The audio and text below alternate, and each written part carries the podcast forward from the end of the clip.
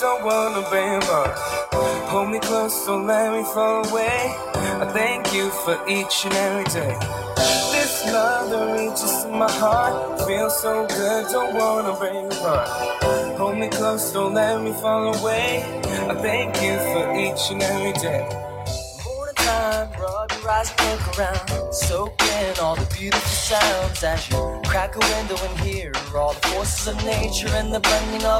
亲爱的听众朋友们，one question. 欢迎收听校园时光 appreciate 在这里邂逅你我最美好的时光。我是主播冯丹莹。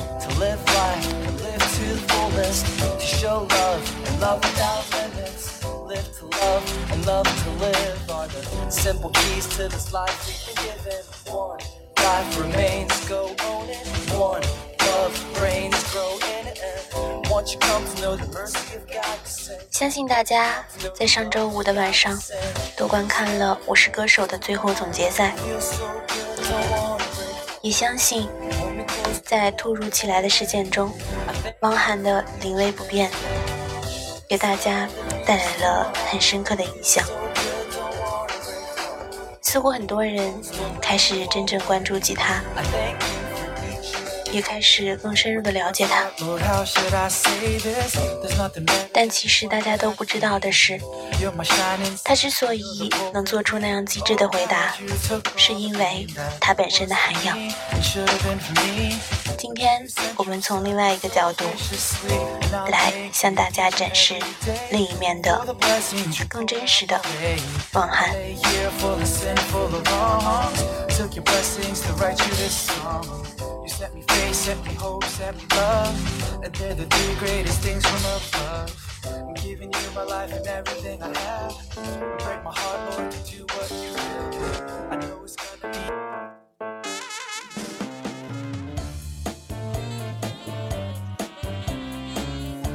最摩登的古代人，要懂得享受孤独。在这个有些闷热的初夏下午，也许是这个国家最知名的娱乐节目主持人，一板一眼地说出这句话。这是长沙市中心一家书屋中，楼高二十四层，俯瞰湘江，视野极好，装点的古色古香。一摞一摞厚厚的中华书局的书，大多堆在桌上。他穿着人字拖，脚伸得直直的，手里轻摇着一把素白的折扇，不时抿一口助手端来的茶，神情里有轻松、自在和一点点淡漠。和电视上那个妙语连珠、抱负不断的他不大一样。他是汪涵。有上亿人在电视上看过他那张眉目分明的脸，眉毛深黑，嘴唇轮廓极鲜明，说起话来语速快而流畅，标志性的黑框眼镜下挡不住眼角锐利皎洁的光芒。二十一世纪的前十年里，他主持过相亲、选秀、脱口秀和各类大型晚会，目睹过李宇春的横空出世。操持过《超女快男》《天天向上》等节目，身边的搭档走马灯似的流转。他得益于这个娱乐至死的年代，在湖南广电这个平台上，凭借天赋、努力和机遇，一路走到今天这个位置。他细心呵护着自己的羽毛。三十七岁的他已婚。太太是圈内人，他说自己最大的爱好和缺点是同一个，打麻将。他的口碑好到所有同事提起他只有交口称赞。多年的老搭档马可说：“我真想不起来他有什么缺点，这么多年我光顾着学习他的优点了。”越测越开心。执行制片人王之毅想了半天。也只能想出爱打牌这一个缺点。在长沙，他的地位近乎于城市名片。湖南经视播出的《越策越开心》在本土更受欢迎，人们叫他“策神”，“策”是能侃能聊的意思。人人都知道他，都能说出一两件他的轶事。他是广告代言人，献血义务推广者，是报刊亭和公交车广告牌流动的风景。连他自己都说，有一天我再不济，湖南有六千八百万人，我就挨家挨户的敲门，说大哥，我是汪涵，我昏成这样了，你让我吃顿饭吧。就这样，我都肯定饿不死。没有人比他自己更明白所有这些来自何处。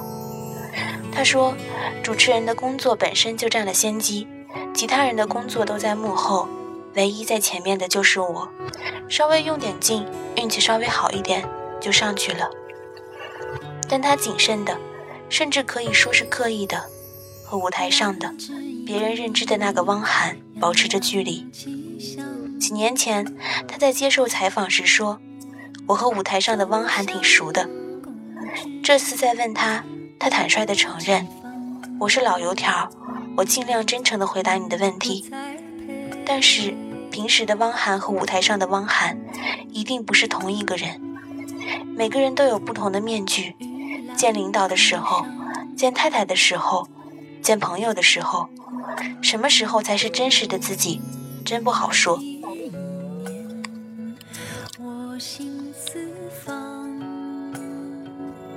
他在节目现场对所有人笑脸相迎，对太太轻声细语，对朋友热情豪爽。采访中，妻子杨乐乐给他打了个电话，他看了眼手机，说太太的电话绝对不能不接，然后转身，半躺在大大的飘窗上，声音温柔的像浸满了蜜糖。老婆两个字的音调被不自觉地拖得很长。这个下午，当他不再是所有人口中那个大哥时，他把腿翘起来，扇子放在桌面上，说自己抗拒电脑，抗拒微博。很多人用这些东西，就和看他的节目一样，本身是在填补内心的寂寞，因为他们不懂得享受孤独。寂寞是心里空虚到一片落叶落到肩上时。你都会无病呻吟，寂寞是心里空虚到一只小狗对你眨着眼睛，你都会觉得好感动啊。孤独是内心强大到不需要任何人跟你交流，你可以跟天地精神独来往。孤独是内心已经充盈了幸福，他不需要别人来扶他一把。然后他长长的舒了口气，总结道：要享受孤独。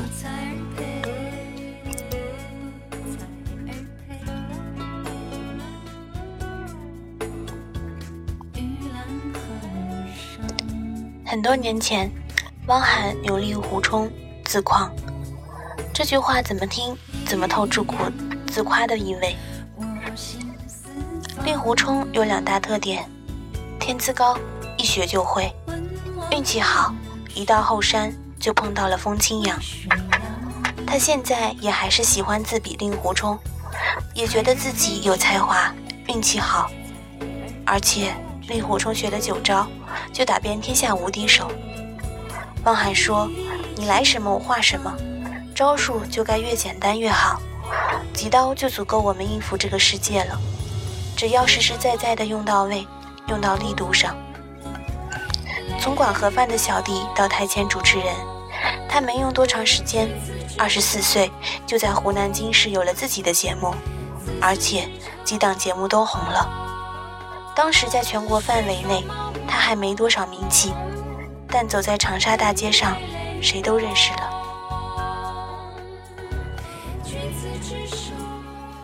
二十九岁那年，他出了本书，叫《三十岁的汪涵》，仅此而已。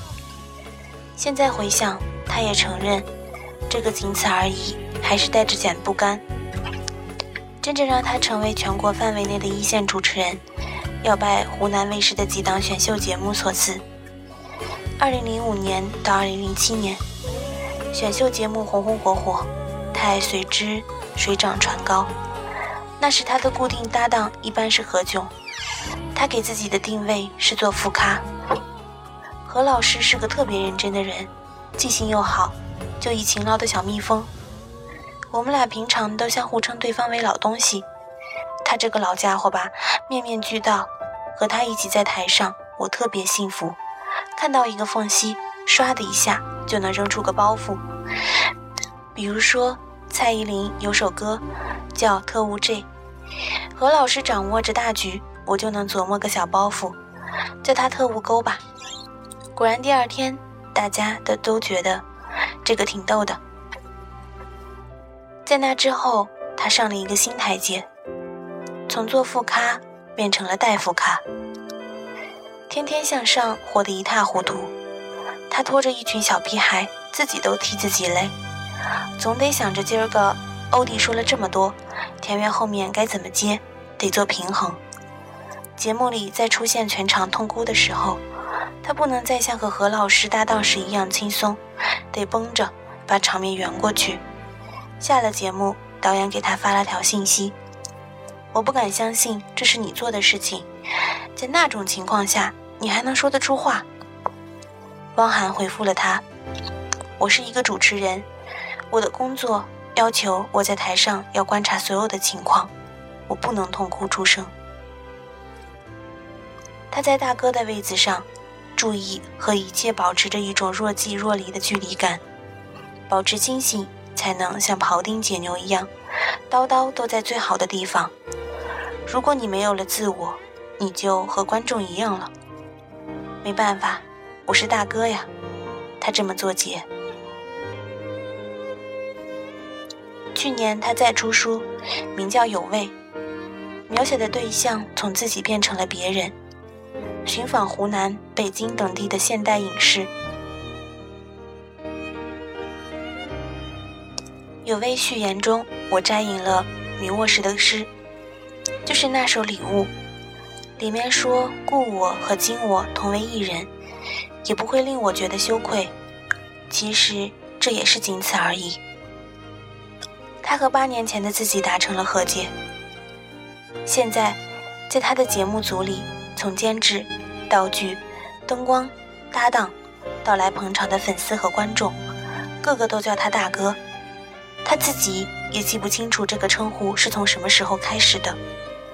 不过马可说，从越策越开心那时起，他就成为大家心目中的大哥。这个大哥意味着地位，也意味着责任，得镇得住场，发得出光。一档有快女参加的节目中途，他坐在椅子上等，后座粉丝团叽叽喳喳讨论哪里的臭豆腐好吃。他转过头去和他们一起讨论。汪涵就是这样的，特别平易近人，一点不大牌。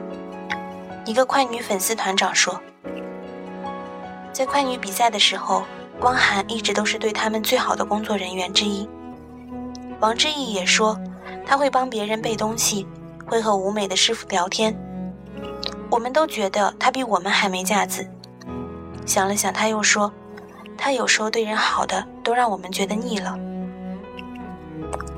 和他合作了十几年的湖南经视频道总监周雄说：“节目录制时间如果定在八点开始，汪涵永远会在七点五十甚至七点四十就到现场，绝对不会让任何人等他。”他印象最深的是有一次，因为录制时间太长，另一个主持人发脾气，去和导演说：“把我的部分先录掉。”这个时候是汪涵站出来说话，他说：“我也在这儿，我都等了十几年了，你不能等吗？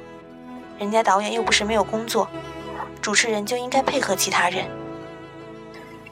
马可说，有一次在台下见到汪涵正流着鼻血，精神状态极度萎靡，但一到上场的时候，他飞快地擦掉鼻血，上了台，就跟充了电似的。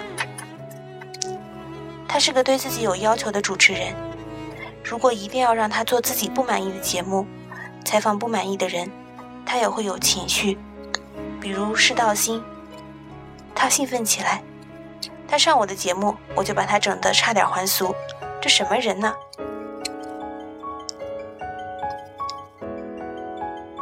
这次采访的前一天，他正在录制湖南卫视的新节目《非常靠谱》。这一集要做中华姓氏，录到一半时，导演要他加一句话：“旧时王谢堂前燕，飞入寻常百姓家。”从这首诗，我们很容易想到谢家的没落。我们一起来看下面这个短片，他一下就急了，这根本不是一回事儿啊！这首诗和谢家没落压根没关系。我当时就觉得这样念出来特别二，都接近我的认知底线了，我就坚持不念，当时就僵在那儿了。所有人都在旁边劝他别纠结了，就一句话，念就念呗。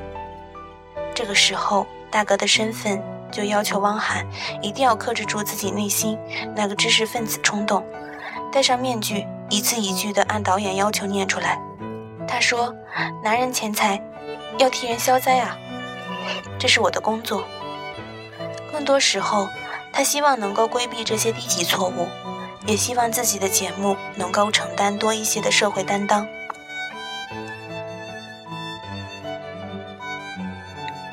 陈子善送了他一本书，上面写着：“电视人和教书先生应该是一样的。”汪涵先生以为如何？他满心认同。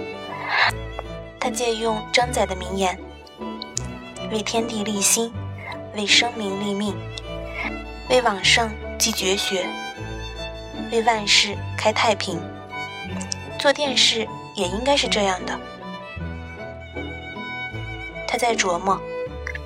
综艺节目主持人到底应该综什么艺？综的是模仿 Michael Jackson，模仿各地方言，掌握什么乐器，还是别的？这么多年后，他的答案是要综六艺：诗、书、礼、乐、易、春秋。综的是诗一样的语言，书一样的曲折和悬念。礼一样的节制，乐一样的律动，意一样的变化和春秋一样的分明，所以我的主持会有一些距离感，这是礼的距离。我希望有礼，执礼相待，动之以情，晓之以理。我希望达到一种温和的状态。喜怒哀乐，之未发，谓之中；发而皆终结，谓之和。在节目中，他很少用“让我们用热烈的掌声欢迎他”这样的套话，他觉得这是失礼，语言应该简短优美。我希望我的节目像春秋一样分明磅礴，所以你看到我会有所谓的态度。我希望保持这样的状态，这是他对自己的要求。做到了多少？也许没多少观众能体会到他的用心。大家每周五晚打开电视，就希望看他抖点包袱，图一乐。但这和他的坚持无关。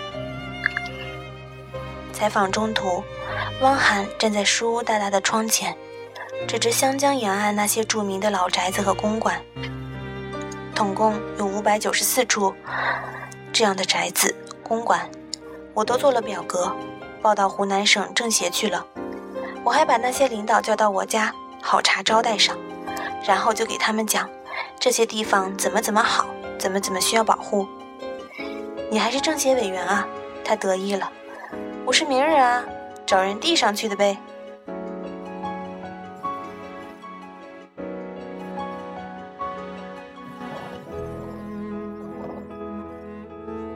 十方丛林，汪涵身边所有人提起他。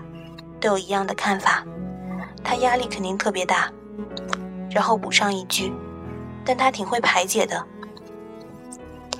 一度有各种传言说他得了肝硬化，他出面辟谣，休假，继续主持节目，接受各类采访。在所有采访里，他都在不厌其烦地重申，说自己三十六岁一定会选择退休，说懂得放下才是自己认同的选择，说他不介意失去名利。他在靖港设置了院子，信誓旦旦地说要在那儿休养生息。上个月，他刚过完三十七岁生日，手上还有三档节目，靖港的小院子还在那儿空着。我用那些杂志上的原话揭穿他：“汪涵，你说话不算话。”他的背脊陡然直立了起来，然后哈哈大笑：“做节目的那个是他，退休的是我。”即使我那个时候也说过，疲惫的是身体，逍遥的是心灵。退休是为了什么？还不是为了逍遥自在吗？如果你的内心已经逍遥自在了，做不做事其实是一个样。有很多人退而不休呢，不像我，我是有这么多的节目在做，但我一天到晚都在这儿待着，这不是一种退休的状态吗？然后他摇摇头，我不再执着于身体上、形式上的退休了，而且也退不掉啊。领导都来找你谈话。佛家说十方从灵，人生不是只有进和退的。应该有十个方向，每个方向都是一条路。我这样的选择，可能也是一种妥协吧。以前我是觉得工作是我手上拿起来的东西，所谓的成就啊什么的，所以我会想着放下。但现在我不觉得这是成就了，我已经不觉得我拿得起来了，也就无所谓放下了。湖南经史找他谈了三次话，想让他做副台长，他坚决不干。他说：“我是主持人，当副台长多没劲呀，从主的变成副的，多不好啊！而且我是综艺节目主持人，当副台长那么庄重，不太适合我，还得起早床开会，得承担责任，和我的性格不符。”周雄也承认，台里很想让汪涵当副台长，然后。他感慨，汪涵对这些太淡薄了。他看中的不是这些，拒绝了当副台长，还拒绝了好多条件更好的电视台挖角的邀请。这些我们都知道。在北京，汪涵买了房子，有络绎不断的邀请，但他还是选择留在了湖南广电。甚至他到现在都还称自己是湖南经视人，而不是湖南卫视人。他不肯去北京。觉得那里太乱了，诱惑也太多，呼朋唤友，四面八方。他觉得什么都不缺，反而不好了。我比较矫情，我一直都觉得所有的好东西之所以好，之所以被珍惜，就是因为前面加了个词“难得”。中国有句老话，“不冤不乐”。我很可能是特别希望待在长沙这一个小小的角落里，难得的清静。难得的，远远看着星光璀璨的首都，看着他们五光十色的生活，我就不去凑这个热闹了。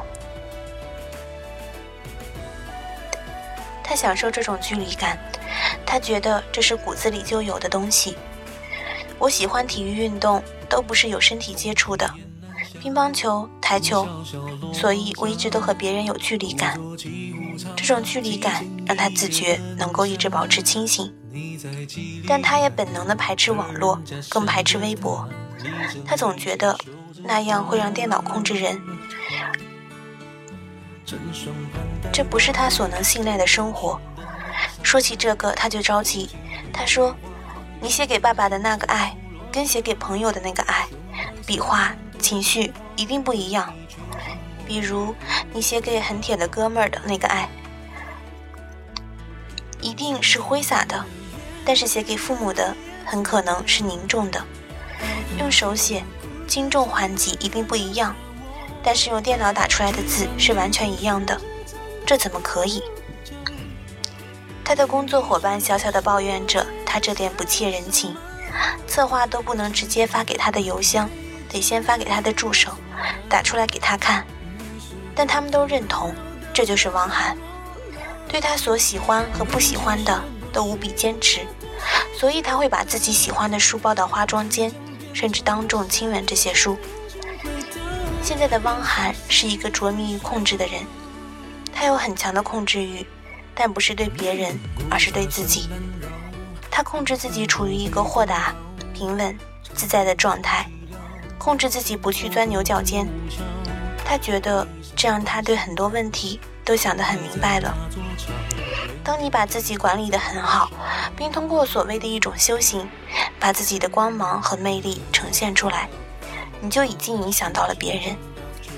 这这种管理本身就令人着迷，别人会不由自主向你靠近。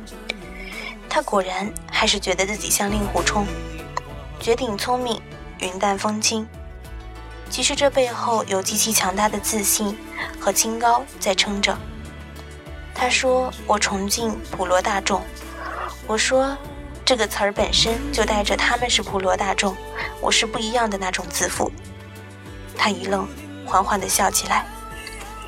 我承认我有优越感，这种优越感、骄傲，或者说是自负，撑着他，给了他现在的骨架，让他有强大的底气和胆色梳理着、威武着。心安理得地接受一些，无所顾忌地拒绝一些。换句话说，他得到了。当然，他的说法是，他得到了，所以他活得圆融、晃悠，还敢于享受孤独。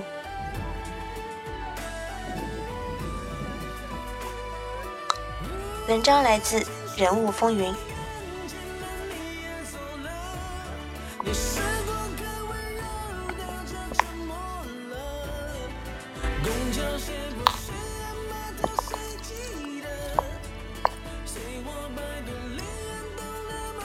其实听完这段话之后，我觉得汪涵能做出那样机智的应变，其实也就说得很通了。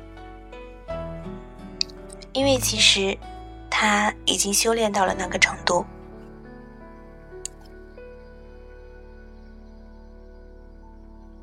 感谢大家收听今天的节目，我们下次再见。